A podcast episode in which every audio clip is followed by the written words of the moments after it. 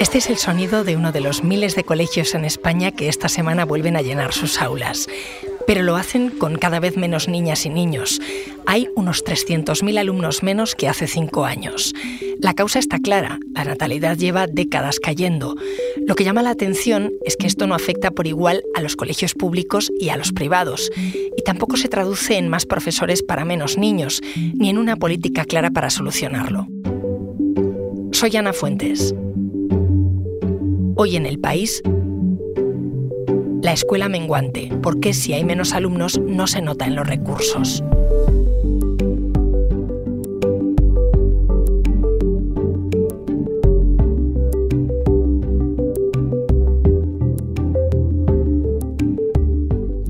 Hola Ignacio. Hola Ana. Ignacio Zafra es mi compañero que cubre educación en el país. Oye, en España nacen cada vez menos niños y niñas. No sé si eso se nota ya en la vuelta al cole. Pues se nota y mucho, sí, tienes toda la razón. Entre en cinco años, o sea, apenas en, desde 2018 aquí hay 300.000 niños menos, como decías, en las escuelas. Y bueno, pues eso está provocando cierres de colegios, hay 32 menos que hace una década y, todo apunta que va a ir a más, porque en, los primer, en la primera mitad de 2023 ha nacido la cifra más baja de niños desde que hay registros. Entonces, hay menos centros escolares y los que quedan, ¿qué pasa con ellos? ¿Tienen cada vez menos alumnos también? Así es. En casi toda España, en los colegios hay menos alumnos que hace nada, que hace cinco años se nota mucho. Y si no hay todavía menos, ha sido gracias a que en, bueno, en seis años ha aumentado también mucho el número de niños extranjeros, de alumnos inmigrantes que se han incorporado al, al sistema educativo español. Si no hubiese sido por ellos, el desplome hubiese sido bastante más fuerte. ¿Pero compensa, la inmigración compensa que nazcan menos niños? No, no, no compensa, o sea, digamos amortigua, pero no compensa. Y de hecho la curva de natalidad hace prever que, que la pérdida de, de población escolar y el cierre de colegios va a ir a más. Ahora, eso sí, cómo, en qué se traduzca eso, qué consecuencias tenga, dependerá de, pues como siempre, de decisiones políticas.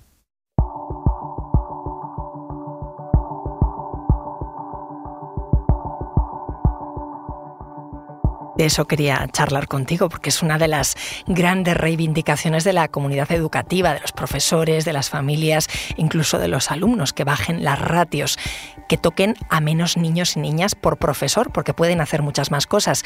Em, ¿Eso realmente está pasando, Ignacio? Bueno, está pasando en general. hay que decir que el sistema educativo es muy variado, no tiene nada que ver una escuela rural con una escuela en el centro de una ciudad. Hay muchísimos más alumnos y muchísimas más ratios. Los docentes se quejan normalmente con razón de que cuando se dan estadísticas oficiales se mete todo el alumnado, o sea, todo el profesorado y se hace, digamos, una relación de cuántos, eh, o sea, cuántos alumnos hay por cada profesor. Y ahí meten, pues no sé, especialistas, profesores de eh, pedagogía terapéutica, o sea, que no es el típico tutor en una clase con, con niños, ¿no? Eh, entonces siempre sale una cifra muy baja y ellos dicen, oye, no es cierto, yo tengo 25, 27, 28 niños en clase. Pero esa estadística oficial sí que sirve para ver la evolución. Y la evolución dice que nunca ha habido tan, tan pocos alumnos por profesor como ahora. Ahora hay 10,8, eh, ya digo, con todo este estas comillas, ¿no? De que realmente no es, eso no es lo que pasa en un aula, sino cuántos profesores hay en global. Y hace nada, en 2008, estábamos en 12,1. Pero explícame esto. Em, en el aula no son menos alumnos por profesor, pero si miras los datos sí. ¿Por qué? Piensa, por ejemplo, una escuela rural puede funcionar con tres alumnos.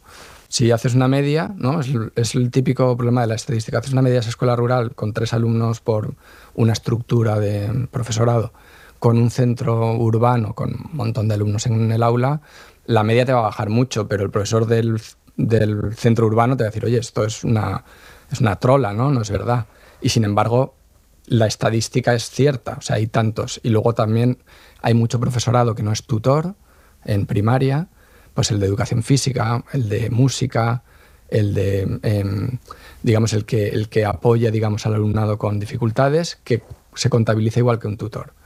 Dicho esto, es verdad, y eso yo lo he hablado con muchos profesores estas últimas semanas, que sobre todo en infantil y en primaria, te lo cuentan, o sea, están bajando la, la, ratio a marchas forzadas de forma natural, no porque haya más profes, sino porque en el pueblo no, no están naciendo niños.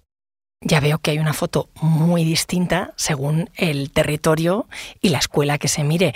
Em, Tú qué hablas con los profesores, con los padres, con todos los miembros de la comunidad educativa, ¿qué te dicen? ¿Cómo se puede mejorar esta situación?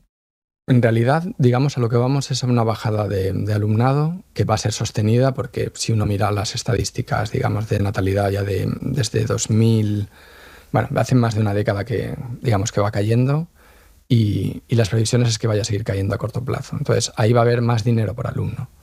Eh, entonces, ¿Qué se puede hacer ahí? Mm, hay un montón de opciones. El otro día un, experto, Lucas Gorzázar, nos comentaba para un artículo que publicamos en El País que se podría bajar las ratios de forma general, ¿no? O sea, dejar que eso descienda. O puedes concentrar al, alumnado en centros de tamaño medio, ¿no? Con dos, tres líneas, de manera que puedas ofrecer más servicios que ahora, pues mejores, eh, o sea, más comedor, más becas, más actividades extraescolares, más desdobles. También puedes poner dos profes por aula en primaria, ¿no? que es el tema está de la codocencia. O puedes subirle el sueldo a los profesores, porque realmente llevan pues 10 años prácticamente con el salario semicongelado. Y cabe una opción que él no dijo, pero que está ahí y, es un riesgo, y es que mm, pues haya comunidades que apliquen un recorte drástico de, de, gasto educativo, ¿no? Que eso sería, digamos, pues la peor opción, ¿no? Porque realmente ahora lo que hay es una oportunidad.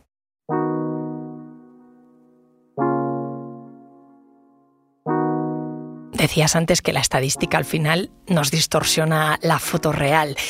Mirando un poco más allá, rascando, en los pueblos decías que se nota más que las escuelas se están vaciando, ¿no? Sí, en los pueblos, las zonas rurales, em, como la despoblación en general, eh, se está notando más. Es en los pueblos y en las zonas rurales donde más centros están cerrando. Y luego también hay unas diferencias muy, muy grandes entre territorios dentro de España, ¿no? o sea, por ejemplo en Extremadura, en Asturias, en Canarias, incluso en Andalucía, el alumnado de infantil y primaria está bajando mucho, mucho más que en el Mediterráneo, por ejemplo, que también es la zona, o sea, Baleares, Cataluña, Comunidad Valenciana, Murcia, donde más inmigrantes están llegando, más alumnado inmigrante, que como decíamos antes ayuda a paliar esa caída. Y mirando el tipo de escuela, em, ¿se nota igual este problema en los colegios públicos que en los privados? ¿Están cerrando más unos que otros?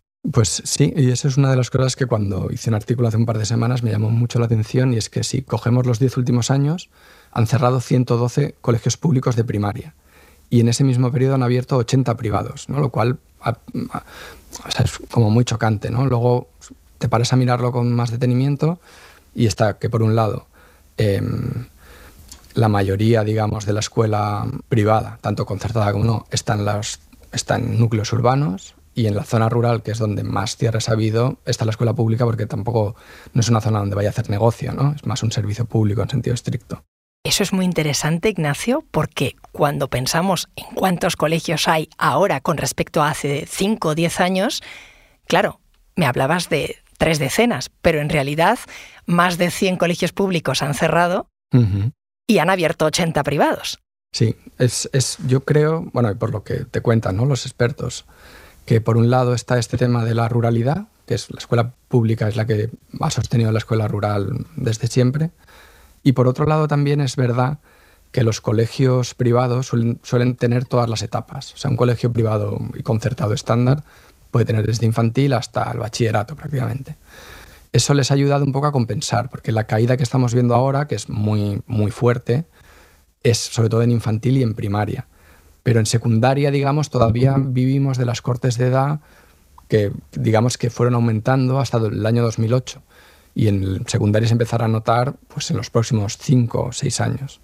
Entonces, digamos que los privados y concertados se han beneficiado un poco de esa compensación. Bueno, estoy perdiendo alumnos por abajo, ¿no? Por los niveles más bajos, pero todavía voy ganando alumnado en los altos. Y luego también, y también lo hemos publicado, la reforma educativa que hizo el PP hace 10 años benefició a la escuela concertada. Permitió, digamos, impulsó que se cediera suelo público para construir centros privados, eh, reformó, digamos, em, los criterios de escolarización para permitir un poco que las, las, familias de clase media huyeran de los colegios públicos de su zona, a lo mejor con más presencia de alumnado vulnerable y se fueran a otra punta de la ciudad. Y eso guetizó coles públicos y provocó a su vez como una dinámica de huida Y eso la LOMLOE ha intentado hasta cierto punto eh, revertirlo. ¿no? O sea, la LOMLOE es la ley educativa que está ahora en vigor, la que aprobó el, el gobierno socialista en 2020. El problema de la LOMLOE también es que deja esas herramientas en manos de las comunidades autónomas, eh, digamos, para, para, evitar la segregación escolar, ¿no? que es lo que estábamos hablando, y ahora casi todo el mapa autonómico está en manos del PP, y que es más bien partidario de la escuela concertada. Y cuéntame más de los concertados, porque me has hablado de la escuela pública, de la privada, pero al final los concertados están en, un medio que no siempre terminamos de entender. Sí, bueno, Ana, realmente la mayor parte, o sea, tres cuartas partes del alumnado que en España va a un colegio privado, va en realidad a un colegio concertado. Se llama privado concertado, concertado privado. Son, digamos, colegios subvencionados, son de propiedad privada, pero digamos que el Estado corre con el gasto del el profesorado. El problema con, la estadística de, cierres y aperturas de centros es que la, estadística oficial, digamos, no es lo bastante fina como para decirnos si esos 80 coles que han abierto nuevos en estos 10 años son o no concertados, son privados o son concertados. Pero la lógica hace pensar que la gran mayoría de ellos son concertados. Enseguida me sigues contando, Ignacio. Ahora volvemos.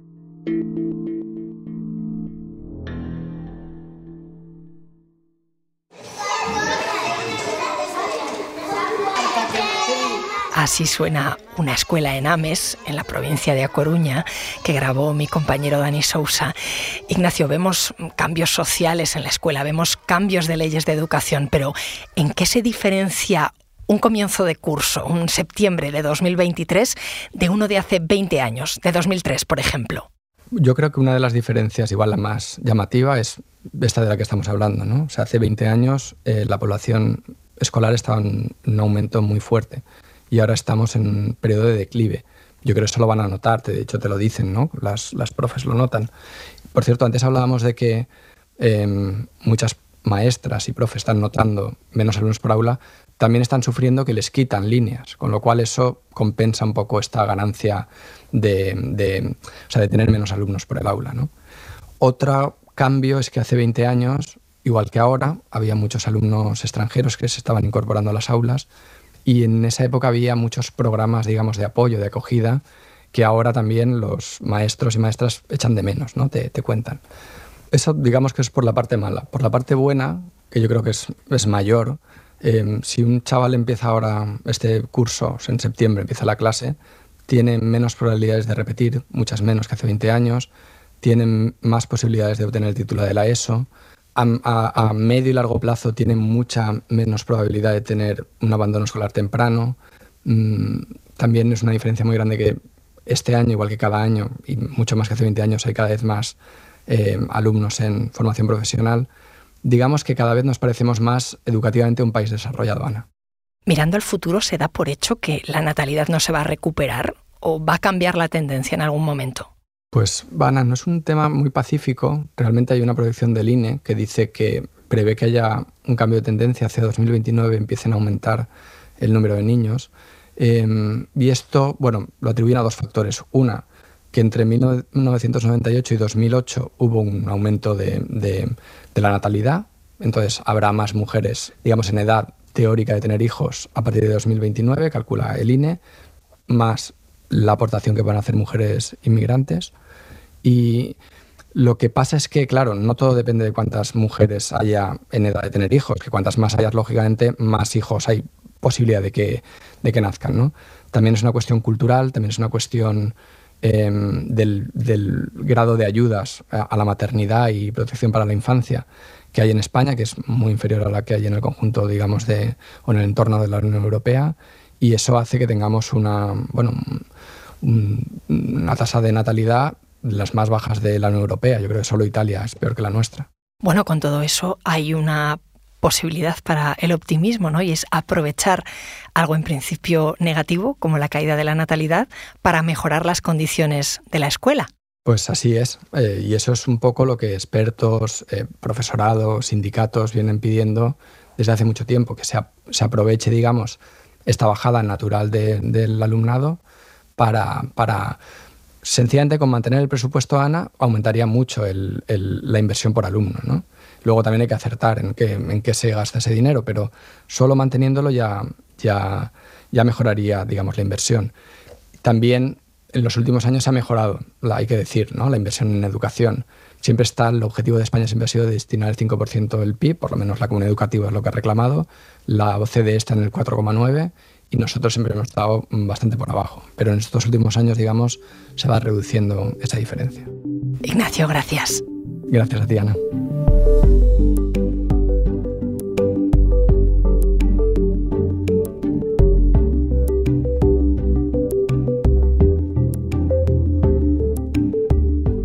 Este episodio lo ha realizado Belén Remacha. El diseño de sonido es de Nicolás Chabertidis, la edición es de Ana Rivera y la dirección de Silvia Cruz La Peña. Yo soy Ana Fuentes y esto ha sido Hoy en el País. Mañana volvemos con más historias. Gracias por escuchar.